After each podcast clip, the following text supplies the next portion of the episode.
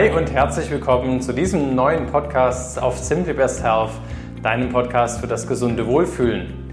Mein Name ist Dr. Thomas Bacharach und ich habe dir heute Karina Preuß, die Geschäftsführerin vom Ayurveda Parkschlösschen in Draben-Drabach mitgebracht. Sie hat nicht nur ähm, die Führung dieses Ayurveda-Hotels für Kuren vor allem übernommen, sondern sie ist absolute überzeugte Ayurveda-Liebhaberin, Yogini und äh, hat ihren eigenen Online-Kurs mit Mein Ayurveda Lifestyle. Ich finde, das Interview ist super spannend geworden. Wir sprechen über die Weisheiten im Ayurveda.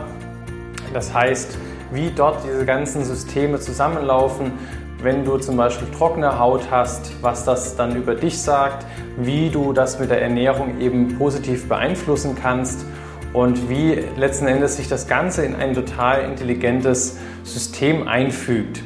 Ich liebe es einfach, wenn sich Systeme, also wenn du mit einem Problem kommst und das Ganze sich in ein schön passendes System äh, einfügt, das heißt, du hast trockene Haut, dann äh, kannst du es über die Ernährung beeinflussen, du kannst es über deinen Darm beeinflussen, du kannst es über deinen Lebensstil beeinflussen. Und über, ja, über diese Sachen sprechen wir, wie du eben ähm, den Ayurveda für dich nutzen kannst und was zum Beispiel auch eine Panchakarma-Kur bedeutet. Panchakarma-Kur ist so der Königsweg der Reinigung im Ayurveda und ja, darauf ist das Hotel unter anderem spezialisiert.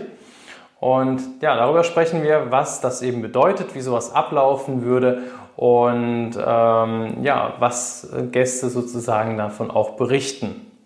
Insofern freue dich auf ein super spannendes Interview. Ähm, ich selber habe wieder viel gelernt und bin auch noch mehr motiviert, reinzustarten, ähm, mehr vom Ayurveda zu lernen. Ganz viel Spaß mit diesem Interview. Bis gleich.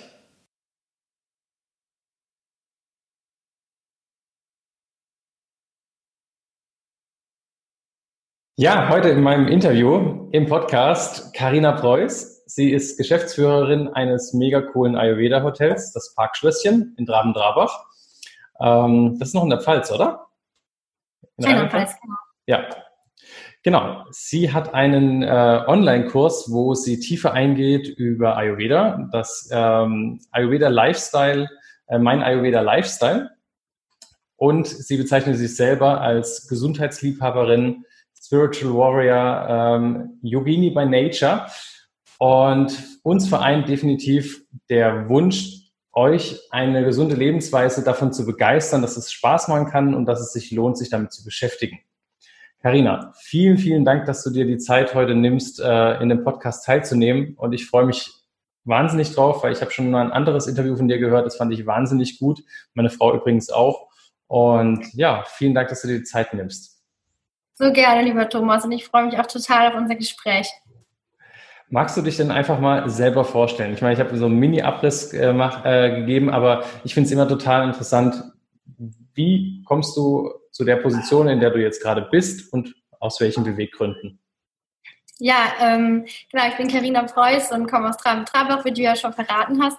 Ähm, ja, ich bin vier, ja, fast 34 und meine Eltern haben damals, als ich drei Jahre alt war, die Idee dazu gehabt, ein Ayurveda ähm, Co-Hotel zu eröffnen. Also um genau zu sein, war es mein Vater, weil der eine Panchakarma-Kur, eine Ayurveda-Kur in Deutschland gemacht hat und so unfassbar ja überrascht war über den positiven Gesundheitseffekt und ähm, da hat er gesagt, das, das muss eigentlich jeder leben können und das wäre schön, wenn es das in, in einem schöneren Ambiente gäbe und ähm, in einem Hotel, was wirklich speziell zugeschnitten ist auf diese Kuren. Und ähm, ja, dann war ich sechs, als wir die Tore eröffnet haben, also als die ersten Gäste gekommen sind. Und äh, ich bin quasi irgendwie mit dem Ayurveda groß geworden, wobei man dann noch einen Unterschied machen kann. Ähm, ich bin nicht die Tochter vom Ayurveda-Mediziner, der vielleicht schon zehn Jahre Ayurveda-Mediziner war, bevor ich geboren wurde. Also ich habe schon das später quasi langsam peu à peu in mein Leben integriert bekommen und ähm, ja, von der Unternehmerseite her, klar hat es auch abgefärbt. Eben das Erste, was sich verändert hat, ist eben meine Ernährungsweise. Ich habe es als Kleinkind gar nicht verstanden, aber meine Mom hat eben Eis nach dem Essen als Nachtisch gestrichen, fand ich nicht witzig. Ähm, sie hat äh, alle möglichen Dinge einfach dann auch ausprobiert, dass sie eben vom Ayurveda gelernt hat und ähm, so hat es Einzug gehalten in mein Leben und ähm, ja, als wir dann eröffnet haben, bin ich immer wenn wir dort waren im Ayurveda Praxis ähm, bin ich immer Rennen gelaufen gegen den Aufzug und es war für mich eine große Spielwiese. Mhm. Und ähm, ja, dann, wir haben vorher in Mainz gewohnt und wir sind dann eben erst, als ich elf war, nach Traben-Trabach festgezogen, um jeden Tag eben vor Ort sein zu können. Und dann ab dem Zeitpunkt an, äh, da war ich dann elf gerade, habe ich auch jeden Tag dort Mittag gegessen. Also da fing es dann an mit mittags immer vegetarisch und ähm, ja, dann äh, mit zwölf habe ich angefangen dort zu jobben und habe Pakete verschickt an Gäste, die irgendwie Ghee haben wollten oder, oder irgendeinen Ayurveda-Tee und ähm, habe dann auch weiter angefangen im Restaurant zu jobben, habe mal in die Küche reingeschnuppert und habe dann äh, irgendwann auch in unserem größeren, späteren Shop äh, richtig viel gearbeitet, also so zwei, dreimal die Woche eine ganze mhm. Nachmittagsschicht übernommen und ähm, habe so mein Taschengeld verdient. Und habe da aber auch dann über die Jahre entdeckt, das ging eben, bis ich dann Abitur hatte und ins Ausland gegangen bin, ähm, habe da dann entdeckt, dass mir das so richtig viel Spaß macht, ähm, ja, mit Gästen zu arbeiten und Menschen glücklich zu machen und durch äh, die Arbeit dort eben auch zu beizutragen, dass sie gesünder sind und dadurch nicht einfach nur eine schöne Zeit hatten bei uns, sondern langfristig was für sie, ja, langfristig was Positives auch für sie rausgekommen ist aus dem Aufenthalt. Ne? Und sogar nicht nur irgendwie was wie gesagt, was Nettes, sondern was Gesundheitliches, was die komplette Lebensqualität eben erhöht, möglicherweise bis ins mhm. äh, hohe Alter. Und da habe ich mich dann auch entschlossen, äh, später nach dem Abitur eben auch dahingehend zu orientieren, dass ich mich ausbilde, um das Hotel irgendwann zu übernehmen. Und ja, dann habe ich Hospitality Management studiert, bin dann 2011 äh, wieder eingestiegen ins, oder erstmalige eigentlich, so richtig Vollzeit eingestiegen in unseren Betrieb und ähm, bin jetzt da seit neun Jahren wieder. Ähm, und ja, vor drei Jahren, also ähm, 1. Januar 2017, dann die Geschäftsführung von meiner Mutter übernommen. Und ja, bin aber auch persönlich ähm, sehr, sehr, sehr interessiert an der ayurvedischen Lehre, habe einfach ohne Ende Erfahrungen gesammelt darin und ähm, habe mir das komplett einverleibt, muss ich so sagen. Ne? Also Gab es da so eine richtig einschlägige Erfahrung für dich selber? Also wo du gemerkt hast, so man merkt es ja meistens nur im Kontrast, wenn man etwas mal nicht gemacht hat oder wenn man wieder etwas macht. Gab es da für dich mhm. irgendwie so ein Erlebnis, wo du gemerkt hast, so, ah ja, das äh, macht doch alles Sinn, was ich hier gerade mache? Sehr viele. Ähm, ja, sehr, sehr viele. Soll ich da mal ein Beispiel nennen? Ja, total ähm, gerne. Also zum Beispiel, ähm, als ich gemerkt habe, dass ich, wenn ich abends Salat esse, quasi einen Playbauch bekomme und dass das miteinander zusammenhängt, mein mhm. Körper und quasi das, was ich wann esse, ähm, da äh, ist mir ein riesen, ja, wie soll man das, irgendwie so Schuppen vor den Augen gefallen. Ne? Und ähm, da habe ich einen riesen Switch gehabt, dass ich gesagt habe, okay, ich esse einfach wirklich abends keine Salate mehr, weil ich dadurch einfach mich besser fühle, keinen Playbauch habe, das ist ja super unangenehm. Und ähm, das war für mich ein großer Meilenstein. Ähm, den könnte ich jetzt noch weiter ausführen, aber das so im Groben zusammengefasst. Dann äh, generell auch was die Verdauung betrifft, ich ähm, hatte aufgrund dessen, dass ich eine Weile lang eben abends Salat gegessen habe äh, und ich das aber nicht vertragen habe, habe ich eben aufgrund dieses ähm, Blähbauchs beziehungsweise der Verdauung, die dadurch auch gelitten hat, tatsächlich ähm, regelmäßig auch Blasenentzündungen und habe quasi, also die Blase und die okay. Verdauung mhm. und wenn das quasi alles so ein bisschen, ich sag mal, stopft, ne? wir sind ja hier in einem Arzt-Podcast, da darf man mal über so Sachen reden. Sehr oder gerne, generell ja. auf jeder reden wir sehr oft über Verdauung und solche Dinge, also gleich vorweg, das könnte ähm, tief gehen. oder, oder sehr, sehr gerne. Genau. Und ähm, genau, also und somit, äh, ich hatte also eine empfindliche Blase und habe mir schnell Blasenentzündungen eingefangen. Und ähm, zum Beispiel habe ich dann, als ich 2012 äh, meine erste zweiwöchige Panchakarma-Kur bei uns gemacht habe, nachdem ich eben gerade ein Jahr da war, bei uns im Ayurveda Praxis. Pardon, ich hatte vorher schon mal eine gemacht, aber das war meine erste richtig lange Kur. Mhm.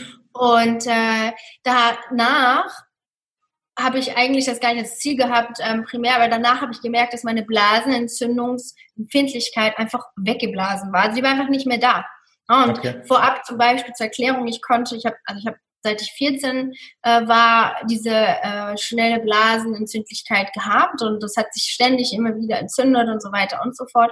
Und ähm, dann äh, war das eine Weile weg und dann habe, aber immer wenn ich eine bekommen habe, hat es sehr lange gedauert, bis sie wieder geht. Also nicht dieses übliche drei Tage Antibiotikum mhm. gut ist. Ich habe natürlich auch immer versucht, erstmal mit ähm, Kräutergeschichten und Co. Und manchmal musste ich dann aber dennoch und war manchmal sogar bei zwei Monaten pro Blasenentzündung. Das ist sehr, sehr, sehr lang. Das du ist weißt, super lange, auf jeden Fall. Das ist eigentlich schon viel zu lange. Unfassbar lange, ich weiß, eigentlich absurd lange. Entsprechend ähm, äh, ich habe mich aber auch sofort, äh, also ich bin sehr schnell eben erkrankt daran, wenn ich zum Beispiel nur, ist kein Witz, jetzt so zehn Sekunden barfuß auf einer Fliese gelaufen bin oder okay. draußen irgendwo auf Steinen, die nicht heiß waren von der Sonne. Und ich musste also überall mit Socken, mit Hausschuhen, mit Teppichen arbeiten und das als junger Mensch. Ja, und es war schon sehr einschränkend irgendwo. Ich habe mich dran gewöhnt, aber als ich dann aus der Kuh rausging und ähm, irgendwann mal anfing zu testen, so kann ich einfach ohne Schläppchen im Bad stehen. Und es mhm. hat geklappt. Da habe ich mich natürlich getraut, dann irgendwie mal auf der Terrasse ein bisschen rumzulaufen und Co. Und es war einfach weg. Ich hatte einfach, wie jeder andere Mensch, keinerlei Anfälligkeit mehr. Ne? Und es ist einfach rausgegangen mit der Kur, mit der Panchakarma-Kur. Kannst du so mal so, also meine Eltern haben mal eine Panchakarma-Kur gemacht gehabt. Ähm, kannst du mal für alle Zuhörer kurz beschreiben, was ist eine Panchakarma-Kur und ähm, in was besteht es? Ich weiß nur, dass sie wahnsinnig viel Ghee trinken mussten. Also Ghee ist ja. ähm, für alle, die es nicht wissen, vielleicht kann, du, du kannst es besser beschreiben, was ist Ghee? Reines Butterfett. Reines Butterfett. Ja. Ganz, ganz simpel, genau. Also Butter, das erhitzt man eine Weile lang und dann schöpft man einfach quasi die, ähm, ja, die, die, die Eiweiße, glaube ich, oder? Die Eiweiße, genau, die, äh, ja. das Weiße, das schöpft man ab, genau. Mhm. Und es ist einfach reines Butterfett. Ähm, Panchakarma-Kuren gibt es schon seit tausenden von Jahren, eben so lange wie es in Ayurveda gibt. Und ähm, ja, die sind dafür da, um den Körper wirklich so richtig tiefgreifend durchzureinigen, innerlich. Weil wir putzen uns die Ohren jeden Tag oder gehen auf Toilette, putzen die Zähne, waschen, duschen. Aber so innerlich ähm, ja, reinigen wir unsere Organe bzw. unsere ganzen Systeme, den Verdauungstrakt in der Regel ja gar nicht. Der Ayurveda empfiehlt es aber, weil sich auch hier ähnlich wie einem Motor, einem Auto, äh, selbst wenn man den immer schön zulässt, da, da, da kommen einfach Sachen rein oder in Rohre, äh, in Häusern oder wo auch immer da gibt es einfach hier und dort Ablagerungen. Und genauso passiert es auch in unserem Körper. Und je ungesünder man jetzt lebt, zum Beispiel ständig schwer ist oder zu viel ist oder ist, wenn man keinen Hunger hat, äh, baut man umso mehr zum Beispiel auch unverdaute Nahrungspartikelchen auf und die können auch manchmal bei Menschen bis zu Kilos ausmachen, die einfach im Magen-Darm-Trakt sitzen. Oder sogar, wenn sie dann eben weiter faulen und gern und kleinere Moleküle bilden, die dennoch vom Körper nicht erkennbar sind als Bausteine für Zellen, können die ja trotzdem, wenn die klein genug sind, irgendwie durch die Kapillaren irgendwann mal wandern und dann kommen die in die Organe, ins Bindegewebe, setzen sich vielleicht in unsere Gelenke rein und Co. und sind gute Herde für auch für Krankheiten. Ne? So sieht es der Ayurveda. Entsprechend sagt der Ayurveda, wir sollten uns alle regelmäßig, also wenn es geht, am besten so einmal pro Jahr innerlich reinigen. Und mhm. die tiefgreifendste Art und Weise, um wirklich sich innerlich zu reinigen, ist eben ähm, die Panchakarma-Kur. Also das ist so die, man nennt es die Königstherapie im Ayurveda. Es ist aber auch entsprechend anstrengend. Das macht man nicht nebenbei. Ne? Okay. Dafür muss man eben zu Spezialisten fahren, die sich äh, darin ausgebildet haben und vor allem eben aber auch ähm, an einen Ort idealerweise, der eben dafür ausgerichtet ist. Ähm, das, das heißt, man so kann nicht, nicht, währenddessen arbeiten. Das geht nicht. Nee, nee, nee. Mm, mm. Also es gibt den einen oder anderen, der sich das irgendwie abzwingt, aber das hat dann nicht den gleichen Effekt. Zweitens sind die definitiv äh, nicht in der Lage, gleichwertig gut zu arbeiten, sich zu konzentrieren, haben viel weniger Energie und es bringt also weder für die Arbeit was noch für die Kur. Also es ist absolut ähm, empfiehlt sich überhaupt gar nicht. Macht auch kein gewissenhafter Ayurveda-Mediziner, dass da sowas äh, ja, befürwortet oder irgendwie mit durchführt. Also es fängt so an in der ersten Phase, dass man sich erstmal eigentlich zu Hause vorbereitet. Man bereitet sich so vor, dass man vielleicht so drei, vier Wochen lang ähm, ja einfach gesünder ist und vor allem auch verdauungs ähm, ja, verdaulicher ist. Das heißt, wärmeres Essen, mehr gekochtes Essen, keine tierischen Produkte, beziehungsweise wenigstens erstmal Fleisch und Fisch weglassen und dann irgendwann gegen Ende auch Milchprodukte, ähm, vor allem Hartkäse und ähm, Eier. Und dass man dann auch versucht, irgendwie über den Tag schon viel Heißes zu trinken, zum Beispiel heißes abgekochtes Wasser oder Tees jetzt nicht nur Grün- und Schwarztee, sondern Kräutertees.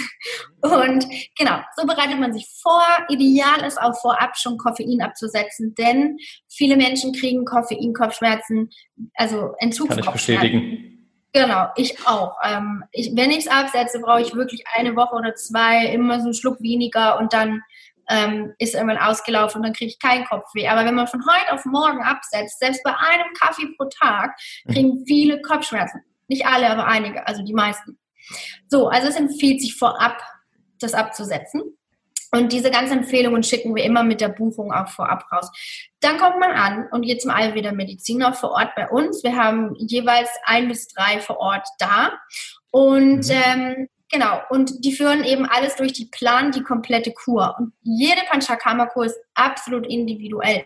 Keine gleich der anderen, weil jeder ist, ähm, ja, also jeder Mensch wird als Individuum angesehen im Ayurveda und vor allem auch als Individuum behandelt, weil jeder bringt ein eigenes Naturell mit, jeder hat äh, ein ja, eine bestimmte Grundlage an Lebensstil und was gerade in den letzten, weiß ich, paar Wochen, Monaten, aber auch Jahren, Jahrzehnten so an Lebensstil gelaufen ist und entsprechend hat er hier oder da seine Bewegchen oder auch nicht, ne? Und äh, oder ist erschöpft, was auch immer der Mensch mitbringt, wird dann eben in der Kuh auch berücksichtigt und mhm. das wird genau angepasst. Und ähm, genau, dann werden für die erste Phase vor Ort mehrere ähm, Detox-Getränke ausgewählt beziehungsweise ein oder zwei verschiedene, je nachdem, wie lange der Gast bei uns ist. Ne? Also wenn er zwei, drei Wochen oder vier Wochen, fünf Wochen da ist, dann können wir natürlich auch länger Detox-Getränke geben. Wenn man Echt, das machen manche Leute über vier, fünf Wochen bei euch?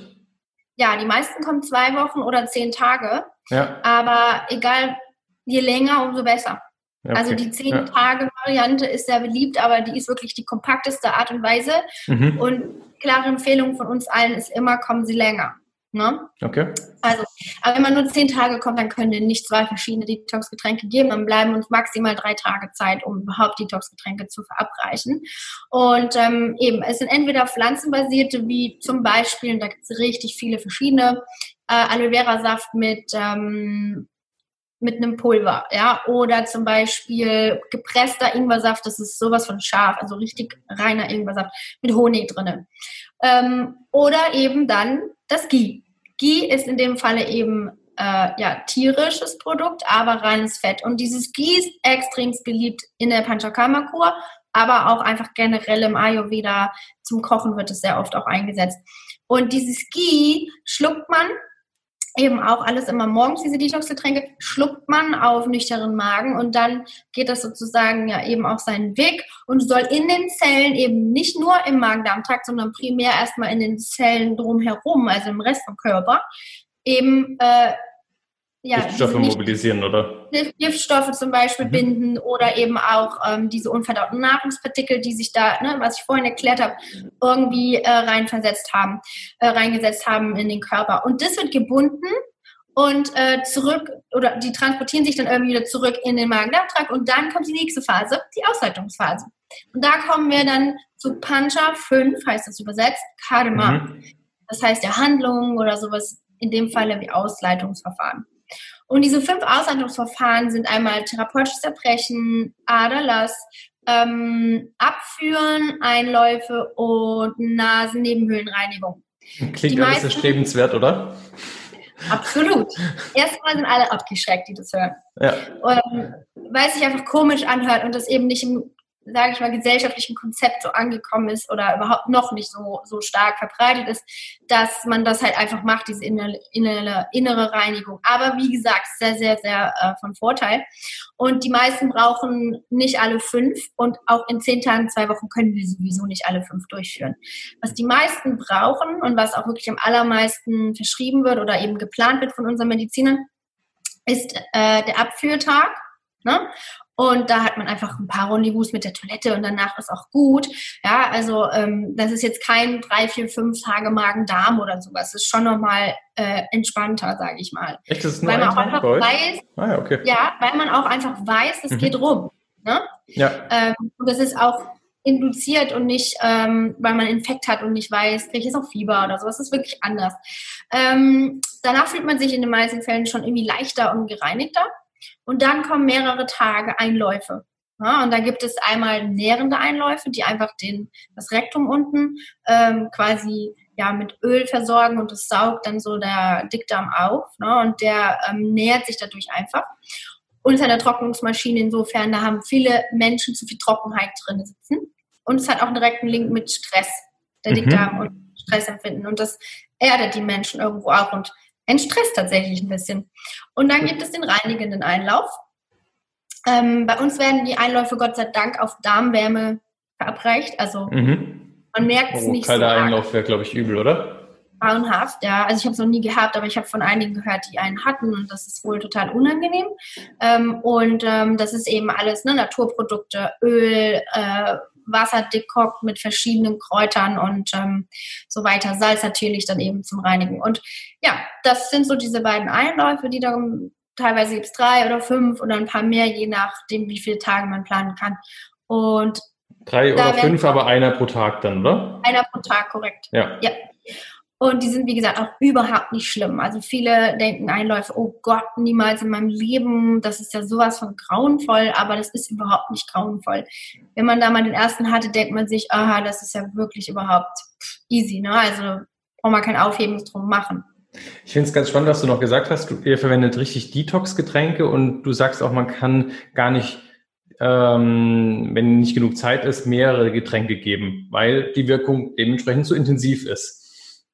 Gehe ich davon ja, aus, oder? oder? Macht, naja, nee, es macht keinen Sinn, wenn wir ähm, morgens zum Beispiel ein Detox-Getränk verabreichen und es muss wirken, mhm. dass wir dann irgendwie später am Tag noch ein anderes geben oder sowas, weil alle, jedes hat seine bestimmte Wirkung und der Körper braucht seine Zeit, um im Körper Dinge zu mobilisieren und irgendwo, das sind echt tiefgreifende Prozesse auch. Ne? Also das äh, ist kein Wellness oder wo man sich einfach nur bei äh, wohlfühlt. Da, Leute haben während dieser Kur Blues, die haben teilweise Kopfschmerzen alleine von den ganzen Prozessen, die ablaufen, die Rückenweh oder fühlen sich total krebig und wissen gar nicht, wo es herkommt.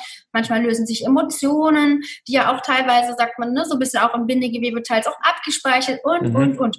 Also da wandelt sich wirklich ganz viel innerlich. Entsprechend, das kann man nicht einfach so äh, überfordern, das System. Und ähm, also ja, also zu viel geht nicht an einem Tag. Und ja. hast, hast du so deine, weil Detox ist ja so ein, äh, ein Modewort, was im Moment sehr, sehr viel verwendet wird, was ja. ähm, auch so ein bisschen zum Teil in der Kritik steht, so nach dem mhm. Motto, trink einen Tee und dir geht's gut. Ähm, ja.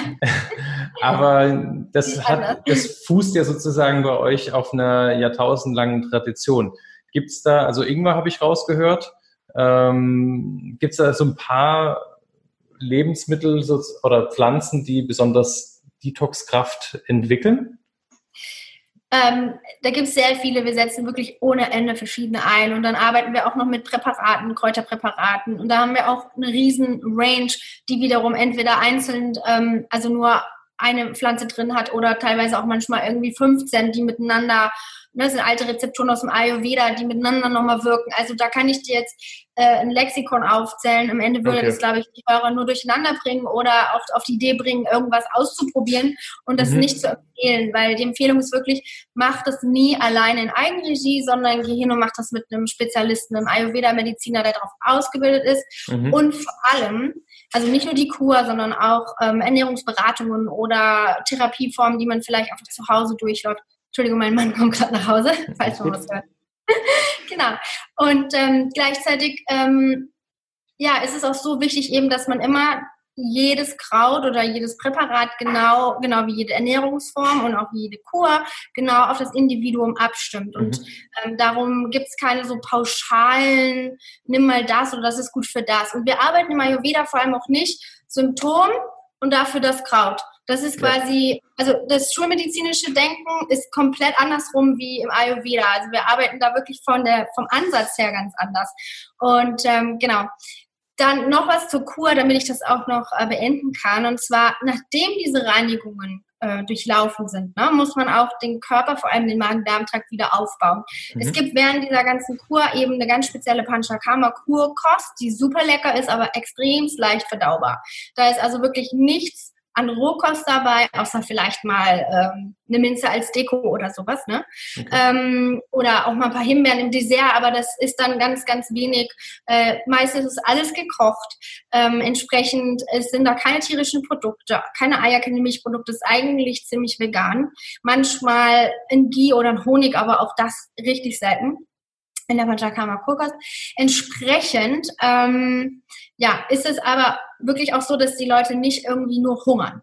Na, also man denkt ja, Kur, hm, da habe ich, genau, mhm. sondern die Leute essen irgendwie fürstlich. Also wir kriegen richtig viele Komplimente für unsere extrem leckere Kurkost. Und ähm, die einzigen Tage, an denen man wirklich nur Suppe bekommt, das sind zwei Stück an dem Apfeltag und mhm. den Tag drauf.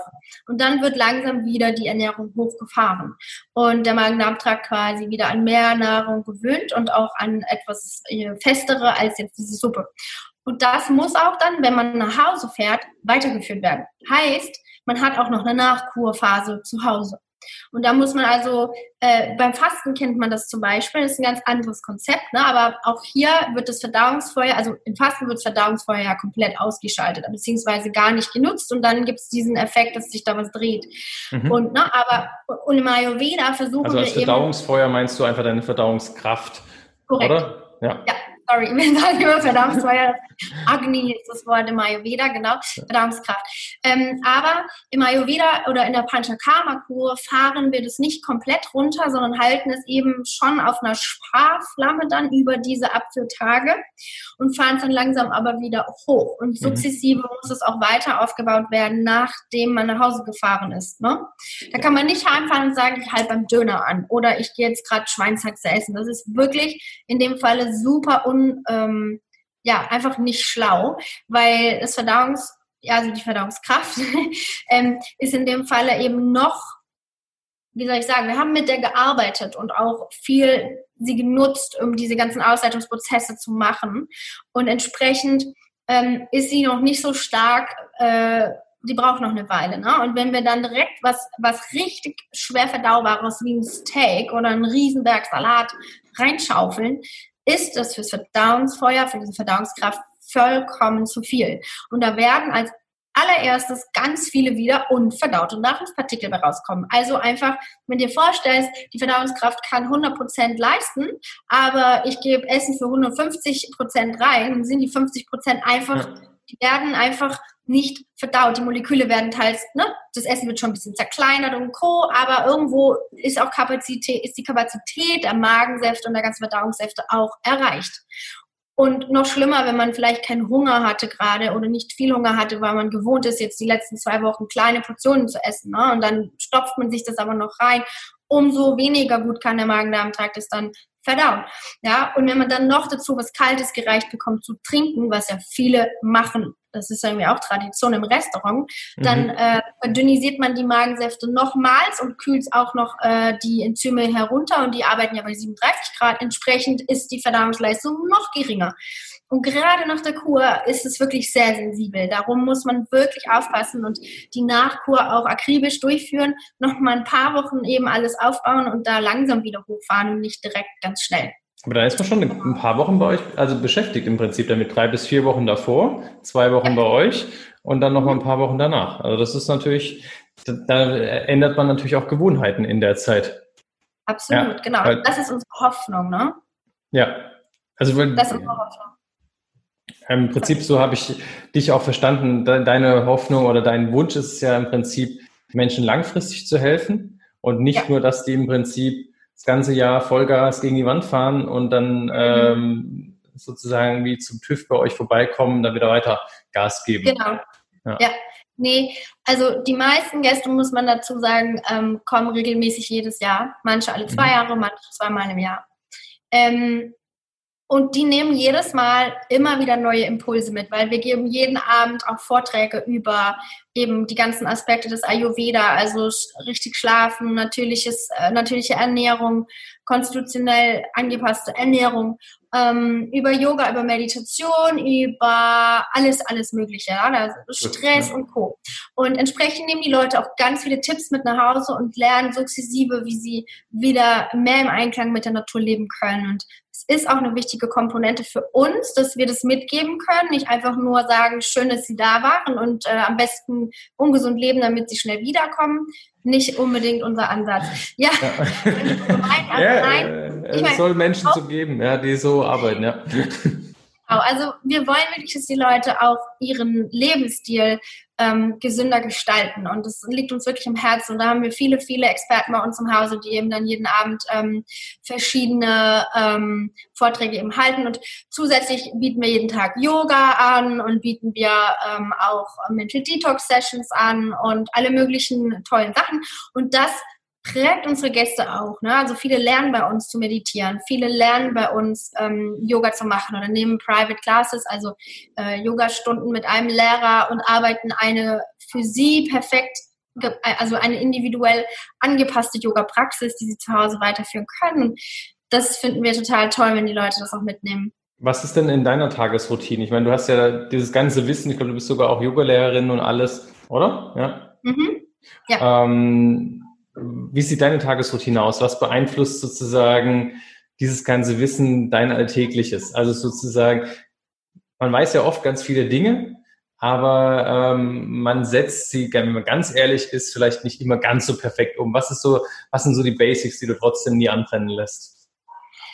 Ähm, Basics, die ich nie anbrennen lasse, sind definitiv ähm, dass ich auf einen guten Schlaf achte, ganz, ganz wichtig. Also da kommt mit hinein, dass ich nachts immer mein WLAN ausschalte. Mein Handy ist in der Küche, nie mit dem Schlafzimmer. Ähm, ich habe es abgedunkelt, äh, wir, schlafen, wir schlafen störungsfrei. Äh, wir haben ein Bett gekauft, was ähm, teuer, aber aus den besten Naturprodukten sozusagen besteht, damit wir auch nicht neun Stunden auf einer Chemiematratze liegen. Das äh, ne, arbeitet ja auch mit dem Körper. Ähm, wir, ähm, ja, ich, ich achte auch auf einen guten Schlaf insofern, dass ich schaue, dass ich nicht vorm Schlafen noch spät was esse oder dass ich mir einen Horrorfilm vorher reinziehe äh, und dann irgendwie ganz schrecklich nachts alles verarbeiten muss und ähm, wenn ich merke, ich kann nicht gut einschlafen, dann gebe ich mir eine Fußmassage oder mein Mann gibt mir eine Fußmassage und dann kann ich so richtig schön abschalten. Ja. Das sind so Tricks aus Ayurveda. Ähm, zusätzlich, wenn so ein richtiger Stresstag da war, wo einer von uns merkt, puh, wir brauchen jetzt irgendwie was richtig Erdendes, dann trinken wir abends noch eine schöne goldene Milch oder wir nennen es Schlafmilch im Ayurveda. Da haben wir auch aus dem Ayurveda Praxis einen Online-Shop eigene Gewürze ähm, zusammengestellt und da haben wir auch ein Schlafmilch-Gewürz und das nutzen wir dann einfach und machen ein bisschen Hafermilch mit Süße. Und äh, genau, entsprechend, ähm, genau, sorge ich für einen guten Schlaf, ist ein Punkt. Dann, ähm, jeden einzelnen Morgen wird morgens als aller, allererstes unsere Zunge geschabt. Und mhm. dann ähm, nehme ich Mundspülöl, da haben wir auch unser eigenes Öl. Ähm, das ist ein Sesamöl basiert äh, also Sesamöl gereiftes und da drin sind Thymian, Salbei und Kamille. Das ist auch unser eigenes Produkt, das nutze ich dann immer. So und dann antibakterielle Stoffe. Korrekt. Und ähm, gut für die Mund- und Rachenräume. Ne? Und dann nutze ich natürlich meine Zahnbürste, wie jeder andere auch. Mhm. Ähm, die, der Zungenschaber, vielleicht erkläre ich das noch dazu, ist wirklich, wirklich so viel wert, weil ähm, nachts äh, lagert quasi der Darm so ein paar von diesen unverdauten Nahrungs... Ähm, ja von diesen äh, Molekülen quasi oben auf die Zunge ab. Ne? Also darum haben wir morgens diesen ekligen Geschmack im Mund und dieses Zeugs auf der Zunge. Mhm. Und das, das, können wir dann eben auch abschaben. Und der Ayurveda empfiehlt, dass wir das wirklich regelmäßig jeden Morgen machen. Wer meint, er hat sehr viel oder das beobachtet, gerne auch zweimal täglich. Mhm. Ach, du hast gerade kurz gehangen. Gut, okay. Dann, ähm, genau, dann äh, gehe ich auf jeden Fall in die Küche zwar mit meinem Mann, wir machen das alles zusammen, ähm, gehen wir in die Küche und trinken unser Wasser. Also wir haben riesengroße Gläser, da passt zum halber Liter rein und dann trinken wir lauwarmes Wasser. Teilweise bis zu einem ganzen Liter, damit einfach der Körper erstmal mit Wasser versorgt wird, ne, weil wir ja eine lange, lange Zeit nichts getrunken haben. Und der Körper braucht viel Wasser einfach Flüssigkeit. Ne? Das ist ja einfach auch wichtig. Und durch das Lauwarme und dadurch, dass es eine große Menge in einem kurzen Zeitraum ist, gibt es einen gewissen Druck auf äh, den Darm und regt die Peristaltik an und dann geht es ganz schnell auch irgendwann zur Toilette. Weil im Ayurveda wissen wir, es ist so wichtig, jeden Morgen den Darm zu entleeren. und nicht vorher aus dem Haus zu gehen. Und ähm, das ist auch das definitiv zu unterdrücken auf keinen Fall. Ja. Oh, das ist gar nicht gut, aber auch wenn man nicht jeden Tag auf Toilette geht. Ayurveda heißt es definitiv, wir sollten einmal bis dreimal am Tag auf Toilette gehen. Also alles, was zwischen einmal und dreimal am Tag ist, ist quasi natürlich und auch gut. Mhm. Darunter, darüber, da sind wir schon aus dem Rahmen. Ne? Also da müsste man schauen, wie passt sich die Ernährung an, warum ist es so viel, warum ist es so verstopft oder so trocken und so weiter. Ne? Und ähm, dann, was auch auf jeden Fall nie rausfällt bei uns, ist, ähm, dass die Mahlzeiten geregelt sind. Das heißt, ähm, in den meisten Fällen, wenn wir ganz normal arbeiten, jetzt mal außerhalb der Corona-Zeit, frühstücken wir ein, eineinhalb, zwei Stunden nachdem wir dieses Wasser getrunken haben. Vor allem aber auch immer erst dann, wenn wir Hunger haben. Ja, das ist ganz mhm. wichtig. Und dann das Mittagessen wird auch schon morgens besprochen, ungefähr wie viel Uhr treffen wir uns oder, oder wer macht was. Und ähm, und, und was wird gekocht. Aktuell kochen wir natürlich jeden Tag zu Hause. Mhm. Und äh, sonst gehen wir, also bin ich ja im Parkschlösschen und er kommt mich dann oftmals besuchen und wir treffen uns dann in der Kantine. Und entsprechend, ähm, wir überlassen, egal was wir machen, auch wenn wir reisen oder wenn wir irgendwie ähm, ja, auf ein Seminar gehen oder irgendwas, nie das Essen dem, dem Zufall. Also entsprechend wird es immer durchdacht und so, damit wir wirklich auch da die beste Nahrung bekommen, auch mittags was Warmes, gut gekochtes und nicht einfach nur irgendwo eine Brezel essen müssen oder irgendwie, ich mag gern. Brezeln, aber äh, es nährt mich nicht genügend. Also ich habe dann Energieabfall am Nachmittag, wenn ich einfach nur einen Salat und eine Brezel oder irgendwie was, ja, nichts, keine vollständige Mahlzeit mit was frisch gekochtem essen kann. Mhm. Und Abendessen ist dann meist ist ein bisschen leichter. Und auch das ähm, lassen wir eigentlich so gut wie nie aus. Manchmal schon, das ist dann aber, weil wir merken, okay, äh, wir wollen heute mal ein Dinner-Canceling machen, das ist vielleicht auch mal ganz gut, den Darm zu entlasten oder den Magen-Darm-Trakt ähm, ab und zu. Oder wenn das Mittagessen aus irgendeinem Grund vielleicht auf 2 Uhr oder halb drei sogar gefallen ist, dann äh, passt das auch gut. Und aktuell muss ich sagen, in der Corona-Zeit hier ähm, sind wir eben viel zu Hause und äh, ich arbeite vor allem einen Ticken weniger und habe dadurch auch etwas weniger Hunger und da haben wir uns auch so oftmals auf zwei Mahlzeiten pro Tag eingespielt. Also auch okay. hier, das ist ein ganz, ganz, ganz wichtiger Punkt, den auch jeder hier gleich als Tipp mitnehmen kann. Bitte immer nur essen, wenn Hunger da ist. Weil das heißt, dass die Verdauungsleistung im Magen-Darm-Trakt auch vorhanden ist. Ja. Wenn kein Hunger da ist, dann, dann, weil, also die Magensäfte, die ganzen Verdauungssäfte, sag ich mal, die senden ja das Signal Hunger ans Gehirn nur, wenn sie auch in der richtigen Menge und Konzentration vorhanden sind. Wenn sie das nicht sind, gibt es kein Hungersignal und dann mhm. brauchen wir auch nicht essen. Wichtig also, ist aber auch, ja. Finde ich super wichtiger Tipp. Hast du eine Empfehlung für diejenigen, die, gibt ja ganz, ganz viele, die einfach feste Essenszeiten haben von, vom Geschäft aus? Das heißt, mhm. ähm, zwischen 12 und 1 gibt es dann Kantine und danach nichts mehr. Und was machen diejenigen dann, wenn die in der Zeit keinen Hunger haben und dann merken um 2 Uhr, Mist, jetzt falle ich halb, halb um, weil ich nichts gegessen habe? Das muss trainiert werden. Also, oder meine große Empfehlung ist, trainiert in dem Fall euch an, immer zwischen 12 und 1 Hunger zu haben. Das kann man wiederum so machen, dass man weiß, je nachdem, wann ich aufstehe und wann ich mein Wasser getrunken habe und, und, und, äh, wann kriege ich ungefähr Hunger, damit ich auch essen kann, bevor ich dann zur Arbeit gehe und mhm. wie viel kann ich essen. Das ist auch je nach naturell, ähm, je nachdem, wie meine eigene Verdauungsrate ist und je nachdem, wie viel ich auch verbrenne heute dann zwischen Frühstück und Mittagessen. Und da lernt man sich einfach, wenn man lange, lange sich immer wieder beobachtet, den Hunger und die Mengen und was man isst, da lernt man sich immer besser kennen. Genau? Und also rausfinden, was kann ich wie, wann in welcher Menge essen zum, Früh, zum Frühstück, damit ich zwischen 12 und 1 Uhr Hunger habe. Für manche heißt es vielleicht sogar, dass sie gar nichts essen, mhm. weil sie dann erst eben zwischen 12 und 1 Uhr Hunger bekommen, weil sie einfach generell äh, einen, einen trägeren Verdauungstrakt haben, der einfach eine Weile braucht, bis er dann in Schwung kommt. Ne? Und okay. äh, insofern, da ist die ganz große Prämisse im Ayurveda, lerne dich selber kennen, lerne deinen Körper gut kennen, höre auf die inneren Signale, ja, die, die, die Körpersignale, die Körperweisheit, die Körperintelligenz, also somatische Intelligenz und ähm, arbeite mit der zusammen. Und das ist dann auch schon ayurvedisches Leben. Eigentlich relativ logisch. Mhm. Einfach natürlich, nur dass wir halt keinen natürlichen Lebensstil mehr haben in Natürlich. den meisten Fällen. Super spannend, auf jeden Fall. Leider nicht. Aber das, das lernen wir den Leuten eben auch. Was machst du denn am Wochenende? Weil ähm, am Wochenende verschiebt sich ja oft kurzzeitig der Rhythmus, also bei den meisten zumindest, und äh, schlägt dann am Montag wieder zu. Ähm, achtest du dann am Wochenende trotzdem drauf, die, um die ähnliche Uhrzeit aufzustehen oder wie machst du das? Ähm, da gehen mehrere oder da gibt es mehrere Aspekte für die Antwort. Einmal ist es immer wieder auch wichtig, dass wir nicht zu verkrampft werden und jetzt irgendwie an ganz bestimmten, ich muss um dann unbedingt aufstehen, weil sonst bin ich nicht im Ayurveda oder sonst bin ich nicht äh, in meiner mhm. Zeit. Also, na, also man soll auf den Körper hören, man soll auch, oder beziehungsweise es ist schön für den Körper und der kann einfach besser arbeiten und äh, ist auch irgendwo äh, gesünder, wenn er in seinem Rhythmus bleiben kann. Ja, der Körper liebt Rhythmen, aber man soll auch wirklich nicht total äh, verkrampft werden, wenn man da alles umsetzt oder eben dann auch mal nicht umsetzt. Also der Ayurveda erlaubt auch Ausnahmen zu machen und da muss man auch einfach nach seinem Gefühl gehen.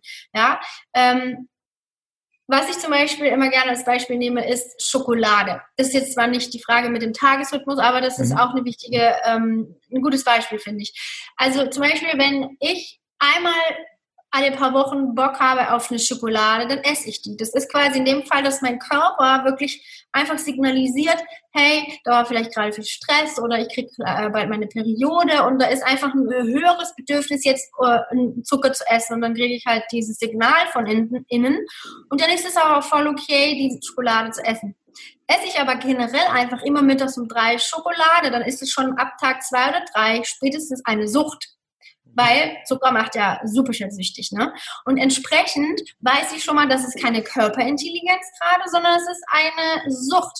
Und da hake ich dann ein und sage, nee, nee, nee, nee, lieber Körper, heute schon zweiter Tag gewesen, äh, äh, ne? da kriegst du jetzt nichts mehr. Also das muss man einfach auch unterscheiden. Ne? Also ja, das ist super wichtig. Machen, Genau. Ausnahmen machen, genauso wie ich auch mal eine Pizza esse oder wie ich an ganz wenigen Tagen auch einfach mal super spät abends was esse. Das ist so selten. Ich weiß dann um meine Konsequenzen, mhm. nehme entsprechend meine Ayurveda-Kräuter, die die Verdauung nochmal maximal unterstützen ähm, und weiß dann aber auch, morgen früh Frühstück lasse ich dann vielleicht gerade extra weg. Ne? Mhm. Oder gucke, dass ich dann nochmal extra Verdauungstee am Morgen trinke. Also packe quasi meine Ausnahmen ayurvedisch maximal äh, unterstützend ein. Ja, und ähm, habe dann also weniger schlechten Effekt, aber ich mache auch meine Ausnahmen.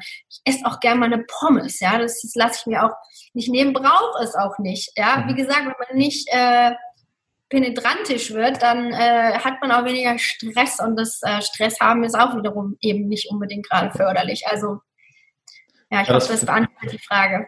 Absolut, beantwortet sie perfekt und äh, super sympathisch auf jeden Fall, weil ja, das ist alles andere ist fast auch schon unrealistisch und ja. ich kenne aber auch genügend, die dann total verkrampft ähm, ihr Leben dann eben unter Kontrolle halten wollen in allen Ebenen.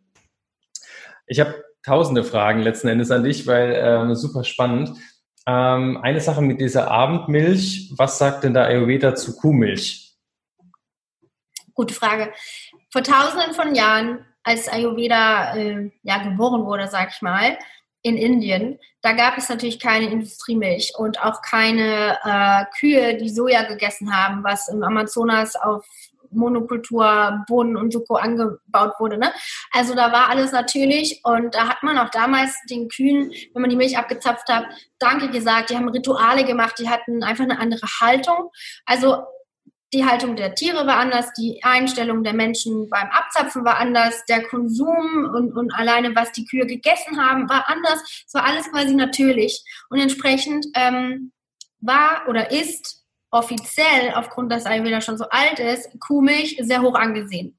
Okay. Aber man muss dazu sagen, die Kuhmilch, die die meisten Menschen hier heutzutage kaufen, ist eben überhaupt nicht das, was die Kuhmilch, die im Ayurveda beschrieben wird, ähm, ja, widerspiegelt. Darum, wenn man jetzt seine eigene Kuh hat oder einen Demeterhof äh, in der Nähe, wo man weiß, da kriege ich wirklich ungefilterte und nicht pasteurisierte Milch, die ich zu Hause vielleicht einmal kurz aufkoche und die ist aber auch in drei Tagen kaputt, wenn ich die nicht aufbrauche. Mhm. Ja, äh, dann, okay, dann ist sie wiederum für denjenigen, der noch nicht durch die kompletten ernährungsgrauenhaften, ja, ja, schrecklichen Art und Weisen der Gesellschaft seinen Magen-Darm-Trakt dahin trainiert hat, dass er laktoseintolerant ist oder einfach Probleme hat mit, mit, äh, mit dem Milcheiweiß, ne? Mhm. Oder überhaupt mit der Milchverdauung. Also wenn das gegeben ist, dass man damit kein Problem hat, dann ist diese Milch auch total gut laut Ayurveda. Aber wie gesagt, die Qualität muss man genau überprüfen, schauen, wo kriege ich die her und wenn man die nicht kriegt, lieber sein lassen. Mhm. Und, ähm, und vor allem das allererste, was immer mal wieder angeschaut wird, ist, kann ich das verdauen? Wie ist der Esser eingestellt vom Körper her?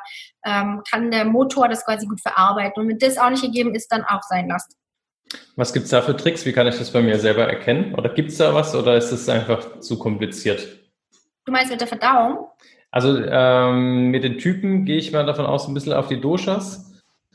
Auch, Oder, aber ähm, ja, das, also kann man so ein bisschen mit den Doshas pauschalisieren, dafür müsste ich dir aber erstmal groß erklären, also beziehungsweise oder auch grob. Ähm, aber nee, was ich meine eigentlich mit der Verdauung ist, der ein oder andere hat ja eben eine Laktoseintoleranz oder mhm. merkt immer, wenn er Milch trinkt, dass dann irgendwie äh, der Zungenbelag mehr wird oder vielleicht schnell eine Verschleimung sich einstellt, ähm, man ständig räuspern muss oder einfach irgendwie, weiß ich, manche kriegen zum Beispiel auch dann schnell Hautprobleme. Es gibt Menschen, die haben aufgrund ja. von Milchproduktkonsum Hautprobleme. Und einfach, wenn irgendwelche Symptomatik auftritt äh, wegen Milchkonsum oder Milchproduktkonsum, mhm. dann heißt es ja schon vom Körper so, hey, das da, das kann ich einfach nicht gut verarbeiten. Und das meine ich damit.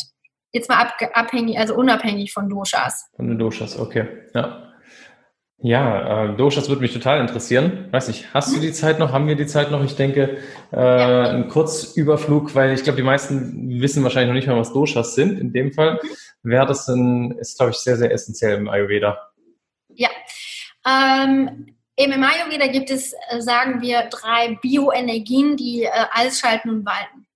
Ähm, dafür gibt es auch keine deutsche Übersetzung. Also wir nennen die Vata, Pitta und Kapha und Vata ist die Kraft ähm, im Universum, auf der Erde, aber auch in uns als Produkt äh, der Natur, also in uns Menschen, ähm, die quasi alles äh, bewegt und auch die, die Kommunikation steuert. Das ist ja auch eine Bewegung von äh, Informationsaustausch, ne, egal auf welcher Ebene. Und entsprechend äh, kümmert sich in unserem Körper das Vata für Blutfluss oder für den Lymphfluss, also für den Fluss selber, nicht jetzt für Blutaufbau oder was. Ähm, aber eben auch für die nach draußen Bewegung von Stuhlgang, von äh, Urin, von äh, Menstruationsblut und so weiter und so fort. Äh, ja, also da, da gibt es noch viele andere Dinge, worum sich also das alles, was fließt alles, was fließt, was sich bewegt, was von A nach B geht, dass überhaupt das Essen, was ich esse, sich weiter bewegt, ne? durch den Körper in allen möglichen Formen. Genau, also alles, was sich, was kommuniziert und was sich bewegt, das ist von Vata gesteuert, sagen wir. Ne? Und äh, Pitta ist die Energie der Transformation, der Energetik. Das heißt, alles, was von alleine von A nach B transformiert wird, da ist ja irgendeine, ne, die Intelligenz der Natur oder des Universums hat ja vorgesehen, das passiert ja automatisch, dass wenn ich zum Beispiel als Körper esse, dass automatisch was draus gebaut wird. Es wird auseinanderklamüsert, das ne, formt sich von Apfel in das Molekül, dann noch kleiner, dann noch so und dann wird es irgendwann zur Zelle, ja. Und irgendwann kannst du vielleicht gar nicht mehr genau schauen, welcher Zellbaustein war jetzt eigentlich der Apfel und welcher die Möhre. Ist doch egal. Aber ne, da überhaupt, dass es transformiert und sich von A nach B, nach C, nach D äh, verändert, das ist quasi diese Pitta-Energie. Und ähm, auch, dass es irgendwann zur Energie teilweise wird. Ne? So, entsprechend ist das also die Pitta-Energie der Transformation, der Energetik. Und dann haben wir Kapha und Kapha ist die Energie der Struktur und der Formgebung. Also, dass die Dinge einen Halt haben, dass sie eine gewisse Struktur haben. Das ist quasi die Kapha-Energie. Und alle Menschen haben diese drei Energiekräfte in sich wirken. Ja, jeder hat einen Körper, da ist eine Struktur. In jedem Körper ist eine Umwandlung, wie gesagt, und in jedem Körper ist auch ständig alles in Bewegung. Genau wie in der Welt. Es hat eine Struktur, die Kugel ist rund, da gibt es bestimmte Strukturen der Erde, der Bäume und bla bla. Ne? Und es gibt aber auch Bewegung der Flüsse, der Winde und Co. und Bewegung von äh, Gütern und von uns Menschen und von allen Lebewesen genauso, aber auch Transformation. Ne? Also alles ist quasi im Kleinen wie im Großen. Und dann gibt es aber, wir sagen Ayurveda eben Typen, also jetzt als Mensch kannst du äh, entweder zum Beispiel mehr Vata-Energie oder mehr Pitta oder mehr Kapha-Energie einfach als Grund naturell angelegt haben. Das kommt durch die Genetik ähm, und teilweise sagen wir im Ayurveda, das ist ja auch eine Veden-basierte Wissenschaft, ähm, dass es eben auch äh, teils vom Karma bisschen noch abhängen kann oder von anderen Einflüssen. Wie ging es der Mutter während der Schwangerschaft und so weiter, aber hauptsächlich einfach Genetik. Und der, äh, der Vata-Typ zum Beispiel ist eher der schlaksig gebautere oder dünner gebautere oder ähm, äh, einfach auch luftigere Typ. Also man sagt eher so ein Luftikus vielleicht, ne? Oder jemand, der auch sehr kreativ ist, sehr schnell, viel in Bewegung, weil Bewegungsprinzip und Kommunikationsprinzip kommunizieren irre gerne, reden viel, schreiben viel, äh, lesen viel, machen einfach alles, was irgendwie mit Bewegung auch in den Gedanken zu tun hat, sehr, sehr gerne. Und sehr, sehr schnell, ähm, oder? Die sind auch eher so hibbelig ein bisschen. Genau, Tendenz zum hektisch sein, zum nervös sein, zum sich Sorgen machen, zum viel zu viel durchdenken, mhm. ähm, na, einfach äh, und eben zum zu schnell sein. Also die fallen mal eher schnell über die Füße oder schreiben mal zu schnell oder reden so schnell, dass mal irgendwie ein Buchstabe verschluckt wird oder ähm, ja, machen einfach irgendwie alles schnell nehmen schnell viel auf, lernen schnell, vergessen aber wieder schnell. Also schnell ist so eine ja. Sache, die äh, durchzieht Vata-Typen im Stereotyp jetzt total. Das stimmt. Das hier, ich erkenne mich so wieder. Ich war wohl als Kind, ich, es gibt irgendwie zwei Arten. Du kannst irgendwie ja, ähm, Doshas in zwei Formen sein, irgendwie als Körper und als Geist oder sowas oder als Körper und als Wesen. Und ich war wohl als Kind Vata Vata, das heißt, ich war total uh, nur hippelig okay. und äh, ganz schlaksig und äh, insofern ja, erkenne ich mich da sehr wieder. Aber man kann ja. sich wandeln im Leben, oder? Das ist naja, also die, die Grundkonstitution, die bleibt. Die ist, das ist dann naturell und das ist deine Genetik und fertig. Ne? Aber ähm, je nachdem, wie der Lebensstil ist, kann man einfach auch zum Beispiel sehr Vata-lastig oder Pitta-lastig oder Kapha-lastig leben. Ähm, das erklärt sich vielleicht im Nachhinein, erinnere mich nochmal dran, wie ich die anderen zwei Typen gerade erklärt mhm. habe. Ne? Und das, das kann sich verändern, dieses durch den Lebensstil. Ne? Aber in der, im Grundnaturell äh, verändert sich das nicht. Ähm, der Pitta-Typ ist eben äh, eher vom Körperbau mittelmäßig muskulös gebaut ne? Und ist jemand, der einfach eine sehr hohe Transformationsrate eben hat. Körperlich, also eine sehr starke, sehr stark angelegte Verdauung, ähm, sehr, also einfach, da ist viel Transformation direkt im Verdauungstrakt. Eher äh, ein heißerer Typ, also der Körper ist eher schneller warm, beim Vata ist es eher schneller kalt ne? und der Körper hat auch ähm, mehr äh, Säure, also der, der produziert von allein ein klein bisschen mehr Säure als jetzt zum Beispiel Vata- oder Kaffertypen. Ähm, dann äh, sind diese, diese Pitta-Typen, weil das Element, was zugeordnet wird, ist Feuer und ähm, die sind sehr feurig auch von der Art und Weise her. Ne? Also die haben dann eher Temperament und äh, sind, die, die wollen eben auch hier transformativ arbeiten. Das heißt, die wollen unbedingt Projekte voranbringen und erfolgreich sein, wollen sich messen, die wollen die Besten sein, die sind Perfektionisten.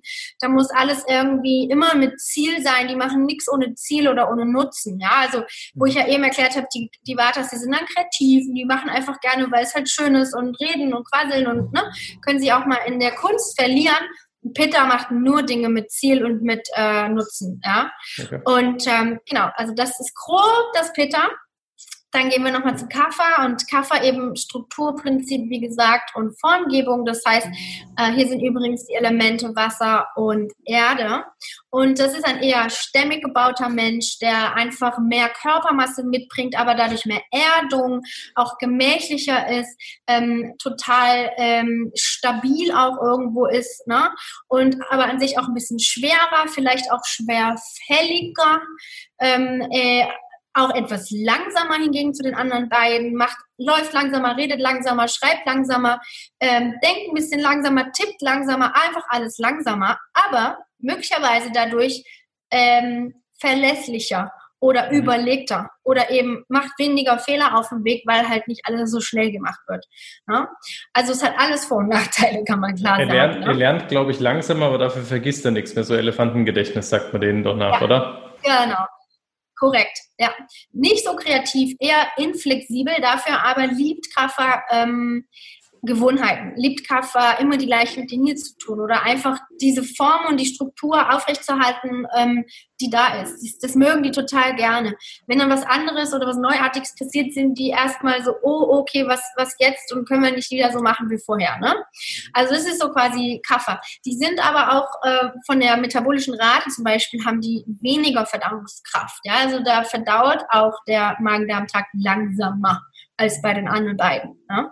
Entsprechend, ähm, genau, gibt es da also auch äh, wie soll ich sagen, also entsprechend jetzt dieser drei Doshas, sagen wir mal so, ähm, kann man eben auch, wenn man jetzt die Eigenschaften, die ein Vata mitbringt oder ein Kapha oder ein, äh, oder ein Pitta mitbringt, kann man ähm, auch zum Beispiel zu viel ähm, jetzt Vata-lastiges Essen, was zum Beispiel trocken ist oder was viel kalt ist, weil das sind Eigenschaften von Vata. Äh, oder zu viel unregelmäßig ähm, essen, eben gar keinen Tagesrhythmus haben, sondern irgendwie, wenn man mal dran denkt, vielleicht was essen oder hoch, ich habe mich wieder fünf Stunden in meinem äh, Kunstprojekt verloren und Essen vergessen. Das würde nur Vatas passieren.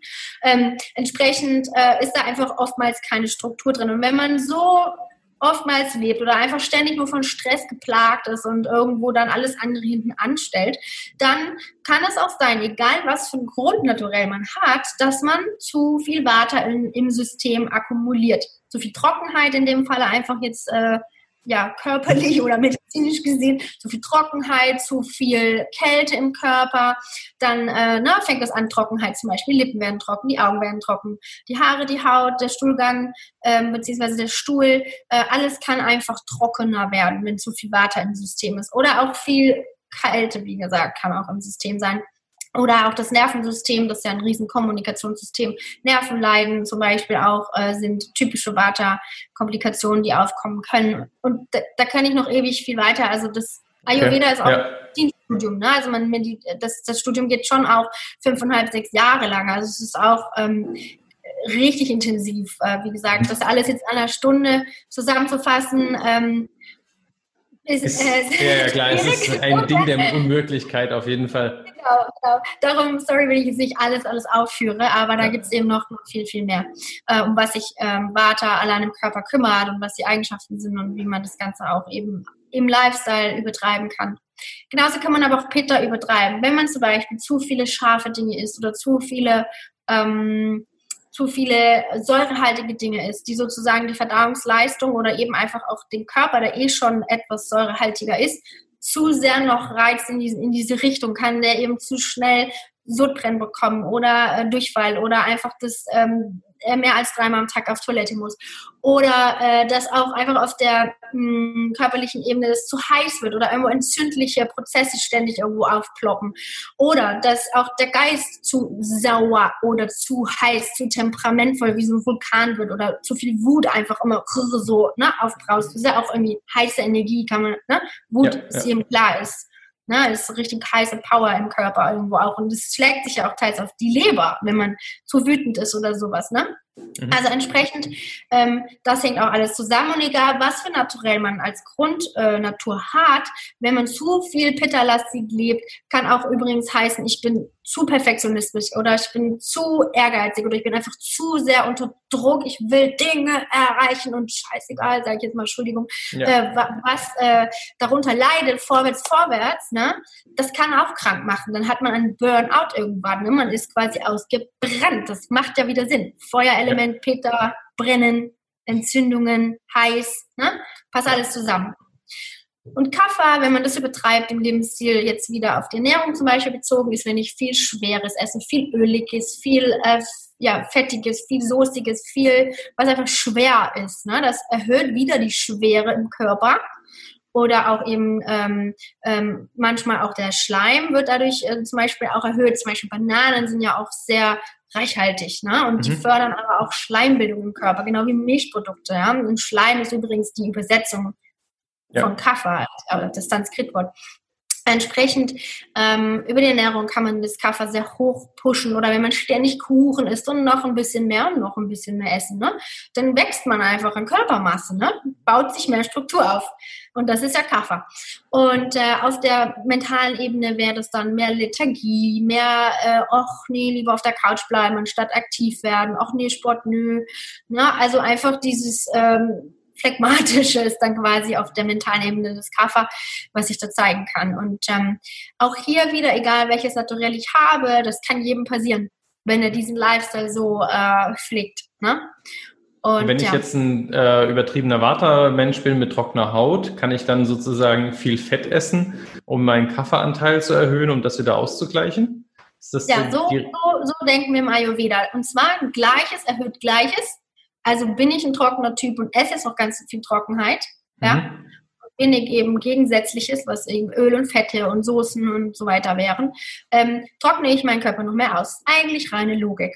Und ähm, dagegen äh, es sich eben ausgleicht, braucht, wie du sagst, der Vata-Typ eher soßigeres Essen, immer viel Fett, am liebsten jedes Mal, äh, wenn man schon mit Öl kocht, nochmal ein extra Löffel Ghee oder sowas aufs Essen drauf. Die sollten extra viel Soße nehmen oder gerne auch mit ähm, Cashew-Mousse und alles, was so richtig reichhaltig ist, kochen. Das ist gut für die. Die Kaffers mhm. nehmen total davon zu, die wollen eher das Trockenere essen, weil die haben von der Körpersubstanz her eine Neigung zu Öligkeit und zu Wassereinlagerungen oder einfach generell durch das Element Wasser und Erde mehr von ähm, bindet der Körper im Kaffer, Körper einfach mehr Wasser. Das heißt, die sollten eben mehr trockener essen und äh, haben auch öligere Haut, öl, schneller fettigere Haare. Also mhm. hier eben genau das Gegenteil. Ne? Und die Pittas müssen schauen, dass sie eben nicht zu scharf, wie gesagt, essen und da einfach eher in die mildere Schiene hineingehen. Da die aber so eine gute Verdauung haben, äh, können die mehr oder weniger fast alles essen, außer es ist zu sauer. Grenzt einfach weg. Scharf. Genau. Genau.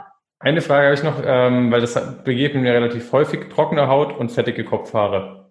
Mhm. Okay, hier wieder muss ich klar sagen, jeder Mensch ist immer ein Individuum. Wir schauen nie einfach nur im Ayurveda Symptome an. Ja. ja. wir schauen uns den Menschen an, was ist das naturell. Das dauert Stunden, was heißt Stunden. Also es kann auch mal in einer Stunde oder einer Dreiviertelstunde äh, sehr akribisch und schnell gearbeitet werden, wenn man da schon geübt ist. Aber wir schauen uns den Menschen erst an, fragen ganz viele Sachen ab bis hin zu äh, Kindheit, allen Unfällen, allen äh, Ernährungsformen, die sie gefahren haben, äh, äh, bis hin zu Stuhlgang, Urin, Schweißverhalten, ähm, also ganz, ganz, ganz, ganz viele Sachen werden abgefragt. Dann erst hat man ein kleines Bild vom Menschen. Es wird der Puls gefühlt, die Zunge angeschaut, die Augen angeschaut und so weiter und so fort, die Haut angeschaut, die Nägel angeschaut und, und, und. Und dann wird gefragt, was sind denn die Symptome? Und dann wird der ganze Lebensstil auch noch durchgeforstet, wie gesagt. Und dann können wir am Ende ein logisches Puzzle zusammenfügen und sagen, ah, okay, mit dem Naturell und dem Lebensstil ist es daher, dass die Trockenheit kommt. Und dann wird die Ursache behoben, indem wir im Lebensstil Dinge ändern lassen. Cool. Und ja. auch gerne noch ähm, Kräuterpräparate oder Reinigungen oder was auch immer aufschreiben. Äh, ne? Aber du siehst, es ist viel komplexer, es ist komplett holistisch. Ayurveda ist nie einfach symptombasiert, weil das im Ayurveda vom Denken her auch so nicht funktioniert. Mhm. Weil es gibt nicht eine Salbe für alle, die, weiß ich nicht, Gelenkprobleme haben. Weil der eine hat vielleicht zu viel Ama, diese unverdauten Nahrungspartikel im Gelenk sitzen, der andere vielleicht zu viel Hitze im Körper und hat da einfach schnelle Entzündungen drin. Also, weißt du, ja. es kann einfach aus so vielen ähm, das heißt, du äh, meinst, fünf Minuten Sprechstunde reicht nicht? Nein, niemand. nicht wenn es Ayurveda ist. Also, ähm, ja. ja, mein Hund ist schon wieder sehr laut.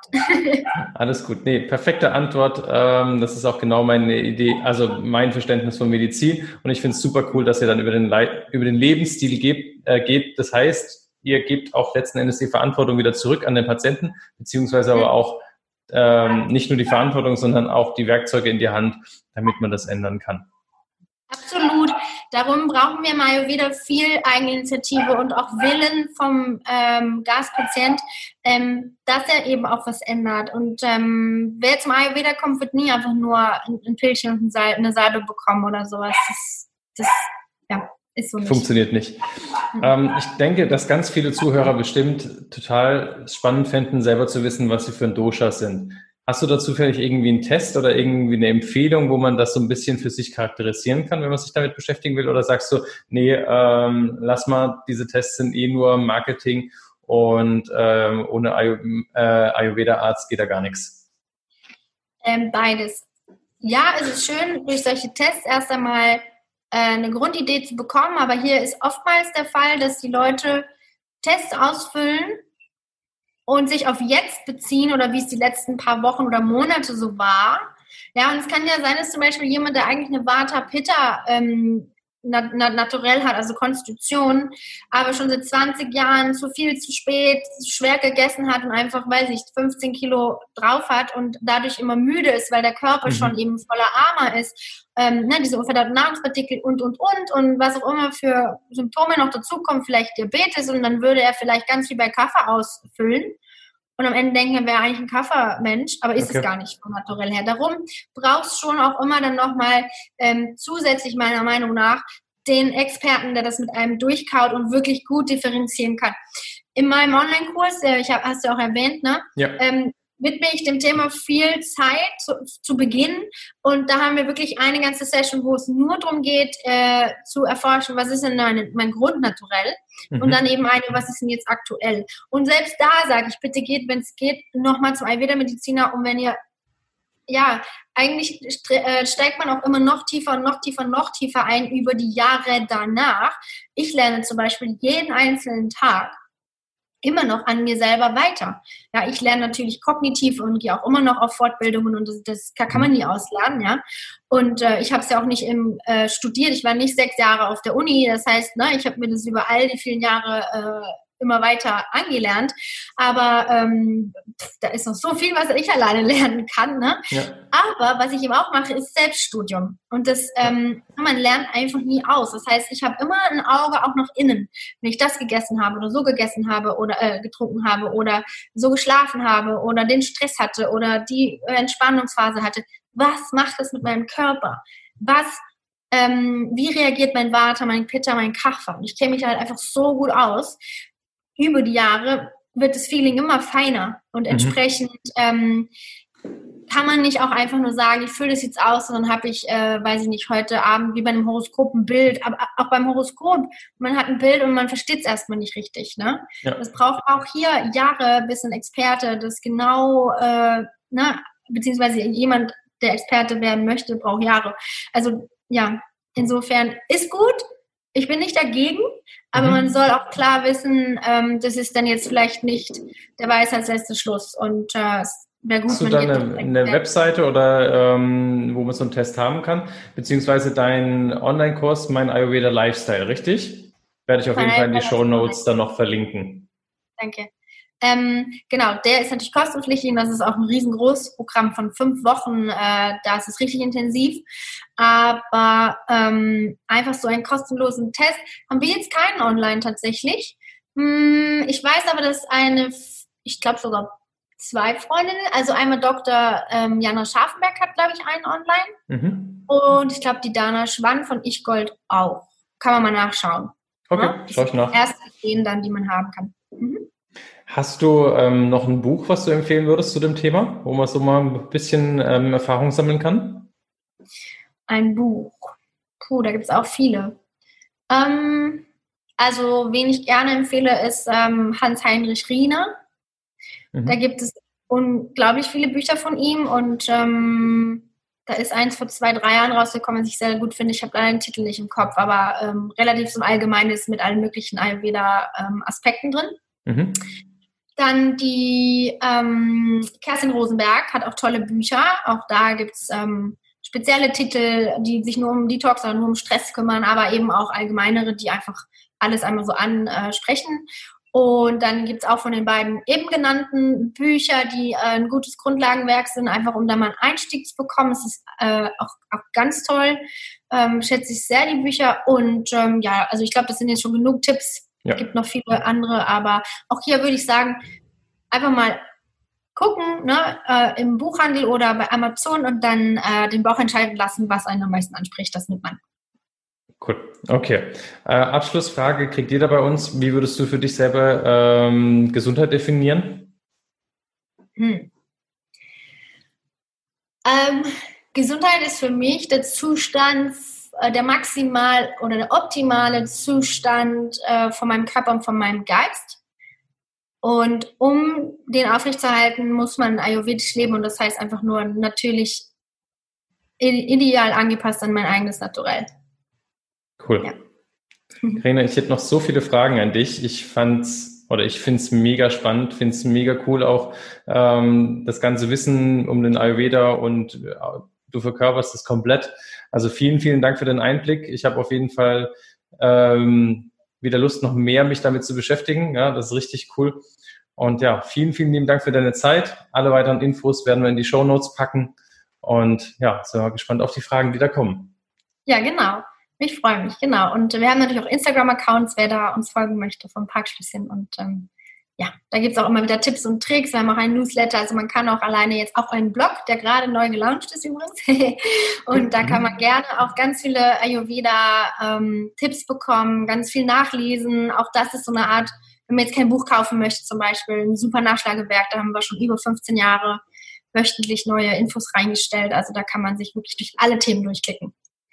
Cool. Der Blog ist bei ähm, ähm dem Parkschlösschen drauf oder bei deiner Webseite? Genau. Auf der ayurveda-parkschlösschen.de Webseite gibt es einen Link zum Blog, auch mhm. zum Online-Kurs und zum Online-Shop. Das sind unsere vier Webseiten. Okay. Und, und äh, es gibt aber auch, man kann es auch direkt eingeben, das ist ayurveda-parkschlösschen-blog in einem Wort geschrieben, parkschlösschenblog.de. Gibt es denn Webinare eigentlich? Ich meine, aktuell äh, können wir uns ja nicht in irgendwelchen Seminaren, Workshops oder sonstigen treffen. Machst du da auch irgendwas aktuell webinarmäßig oder läuft es über deinen Online-Kurs dann? Nee, es gibt den Online-Kurs und da machen auch aktuell sehr viele mit, die mhm. äh, die Chance jetzt genutzt haben. Äh, wir hatten letztens auch eben nochmal ein Special während der Corona-Zeit und ähm, ja, aber es gibt keine Webinare aktuell, keine Extras. Und wenn, dann wird das äh, auf den Webseiten und in den sozialen Medien auch verkündet. Verkündet. Perfekt. Karina, ganz, ganz lieben Dank für deine Zeit. Gerne, Thomas. Vielen Dank für die Fragen. Mach's gut. Tschüss. Das war das Interview mit Karina Preuß vom Parkschlösschen Hotel. Ähm, ja, was denkst du über den Ayurveda? Also ich finde es ja, wie am Anfang schon gesagt, ein wahnsinnig inspirierendes System. Ich habe mir selber da auch schon viel abgeguckt, selber viel in meinem Leben angewendet. Und ja, schreibt mir doch gerne eure Fragen oder deine Fragen ähm, unter das YouTube-Video auf Instagram Thomas Baharach auf hallo at simplybusthealth.de, was ihr für, was du mehr davon wissen willst, wie du sozusagen den Ayurveda in dein Leben integrieren kannst. Wenn dir dieses Interview gefallen hat, dann lass mir doch einen Daumen nach oben da bei YouTube bzw. eine 5-Sterne-Bewertung bei iTunes. Darüber würde ich mich sehr freuen. Ihr unterstützt den Podcast, damit er größer wird, damit er ähm, mehr Menschen erreicht und wir weiter, ich und meine Frau, weiterhin tolle Interviewgäste in diesen Podcast einladen können. Ich wünsche dir einen super Start in diese Woche und ja, bleib auf jeden, bleib auf jeden Fall gesund und wir hören uns beim nächsten Podcast wieder. Bis dahin, alles Gute.